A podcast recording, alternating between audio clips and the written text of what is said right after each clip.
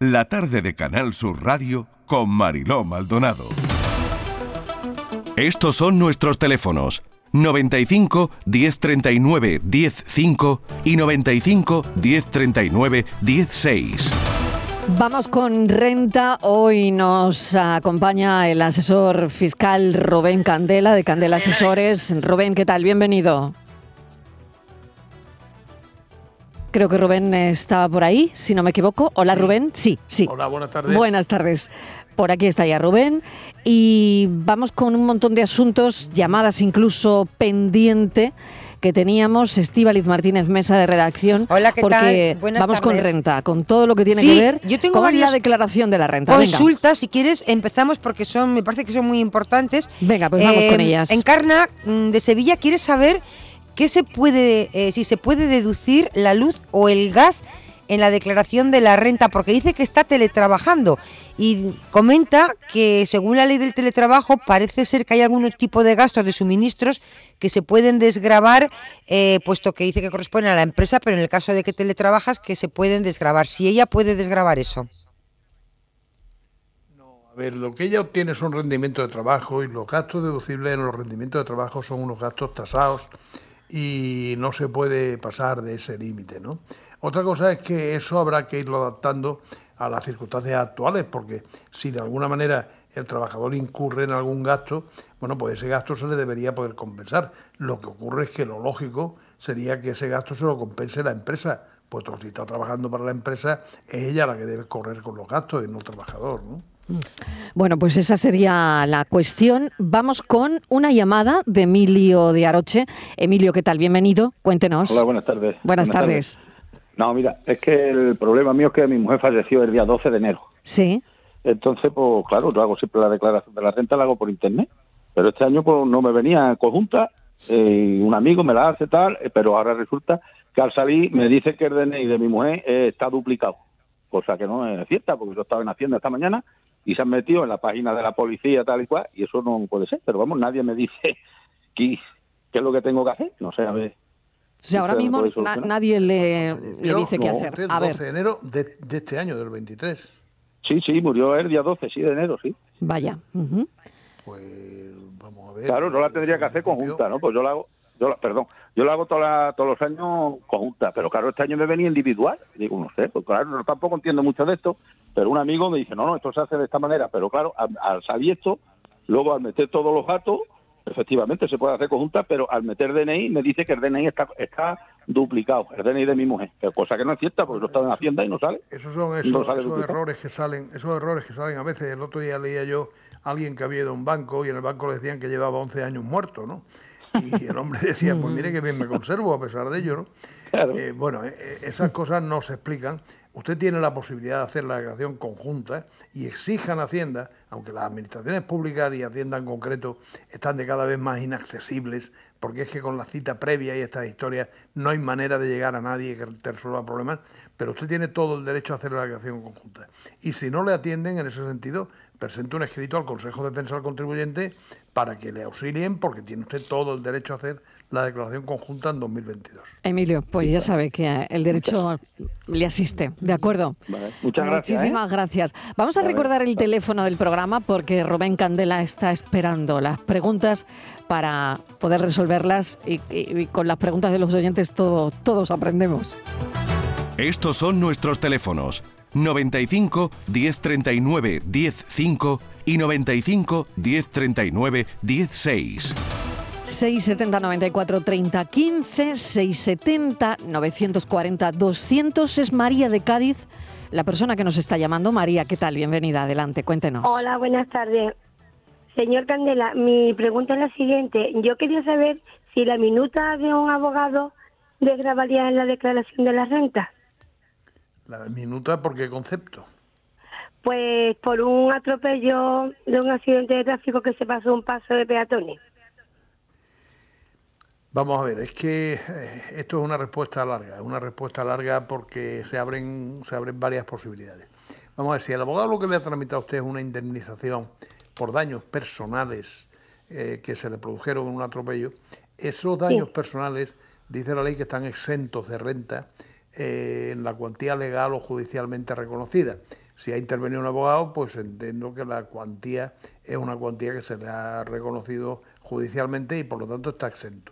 Evidentemente, si el ingreso está exento, los gastos conexos no van a ser deducibles.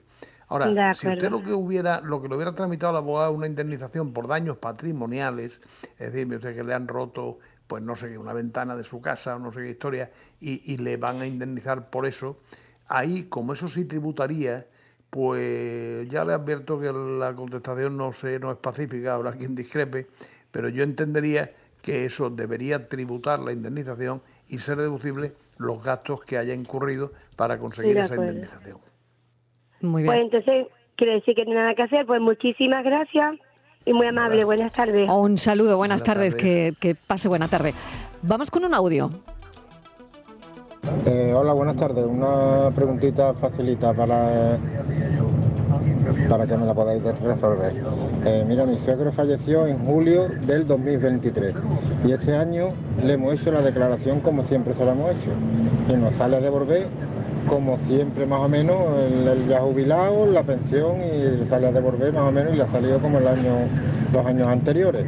Pero lo que nos escama un poco es que si falleció en julio, de julio a diciembre, esos meses que ya ha fallecido, ese dinero es como si fuera una especie de indemnización por, no sé, es que no me cuadra de que le salga de devolver como si hubiera, digamos, cobrado la pensión durante el año completo, ya que no fue así.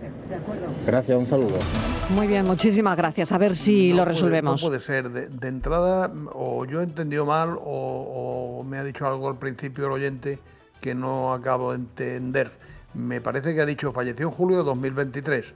Evidentemente no puede ser porque estamos en abril. Exactamente, la fecha, yo creo que ahí hay un pequeño lapsus, ¿no? que sería 2022. Sí, sí exacto. Vamos a ver, si falleció en 2022, el periodo impositivo suyo va desde primero de año hasta la fecha de fallecimiento. Y lo que hay que computar es los ingresos que haya tenido en ese periodo, las retenciones que haya soportado en ese periodo y nada más. Eh, si ha percibido algo más después de la muerte, pues será una percepción indebida y tendrá que gestionar la devolución porque eso no le corresponde, evidentemente. Bueno, pues esa es la, cuestión. Vamos a recordar el teléfono del programa. Ya saben que para los mensajes 670 94 30 15, 670 940 200 y el teléfono del programa es este. Estos son nuestros teléfonos 95 1039 105 y 95 1039 16. Hola, buenas tardes. Soy Laura desde Málaga. Eh, una pregunta respecto a la renta para las familias monoparentales que tenemos derecho a una ayuda de 100 euros de la Junta de Andalucía. Al incluir esta en la declaración de la renta, el resultado de mi renta y de otras, otras personas se nos queda igual. No hay ni suma, ni resta, ni, variación en el importe. ¿Esto es así o por qué puede ser? Hombre, puede ser porque le reconocen a usted eso, pero usted puede haber cobrado eso mensualmente. Con lo cual se lo reconocen, pero al haberlo cobrado anteriormente suma y resta, por lo tanto se queda igual. Muy bien. Bueno, pues esa es la, la respuesta. Estivaliz, vamos con más Vamos con más, una consulta Rosario, desde Jaén.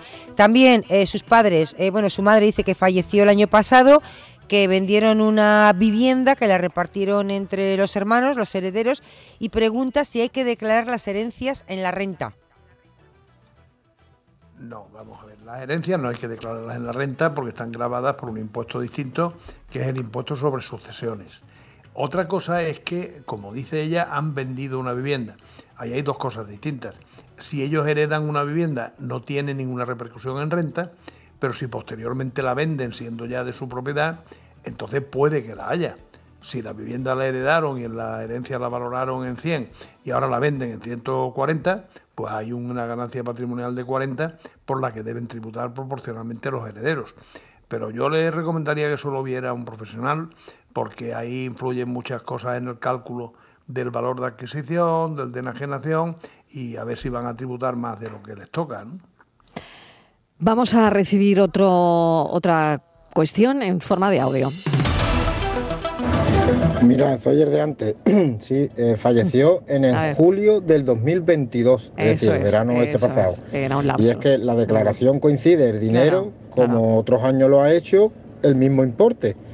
Eh, ponte que el importe son 500, pues igualmente 500 euros. Entonces mm, ya está aceptada, no sé yo si cuando nos la vayan a ingresar tenemos miedo de Mm, tocar ese dinero, porque desde, claro, desde que falleció Julio hasta diciembre, mm, eso en teoría no nos corresponde, no sabe a quién nos tenemos que dirigir. Claro, claro. Ah, en, A ver, en, en mm, principio, en principio no lo extrañe. Puede ser que por, por bueno, por, por extrañas coincidencias eh, opere un mínimo o algo así y entonces tenga usted derecho a la misma devolución habiendo tenido un año completo que en este caso concreto habiendo tenido medio año, ¿no? Yo no le, en fin, si eso es lo que le dice el borrador, ustedes lo revisan y ven que las cantidades coinciden con las que él percibió durante el año y las que le retuvieron durante el año, pues lo normal es que esté bien. No, no creo que deban ustedes preocuparse demasiado. muy bien. Más cuestiones. Venga, Tenemos rapidito. dos minutos. Venga, Juan de Uno para Huelva. la pregunta, otro para responder. Venga. Rápidamente, Juan de Huelva, la declaración me da a pagar, eh, señor Rubel Candela, ¿qué opciones me da Hacienda para pagar? Porque es una cantidad importante y no quisiera pagarlo todo de una vez. Bueno, en la renta hay un fraccionamiento propio del tributo, que es la posibilidad ya automáticamente concedida de pagar el 60% ahora al presentar la declaración y el 40% en noviembre. Eso digamos que está concedido de oficio porque está ya regulado así. No obstante, si a pesar de eso la cifra eh, sigue eh, por encima de sus posibilidades, pues puede usted pedir un fraccionamiento adicional que también se lo están concediendo últimamente eh, en unos meses más para poder desahogar un poco la cartera. Muy bien. Rubén, pues nada, nos ha cundido un montón de preguntas y respuestas. Así que seguiremos con esto. Rubén Candela, asesor fiscal de Candela Asesores. Estamos en plena campaña de renta y, y bueno, es lo que tiene. Nos asaltan las dudas. Muchísimas gracias. Un abrazo, Rubén. Un abrazo. Hasta Vale. ahora. Estivaliz, hasta, Hasta ahora. ahora. Dentro de un segundo continuamos.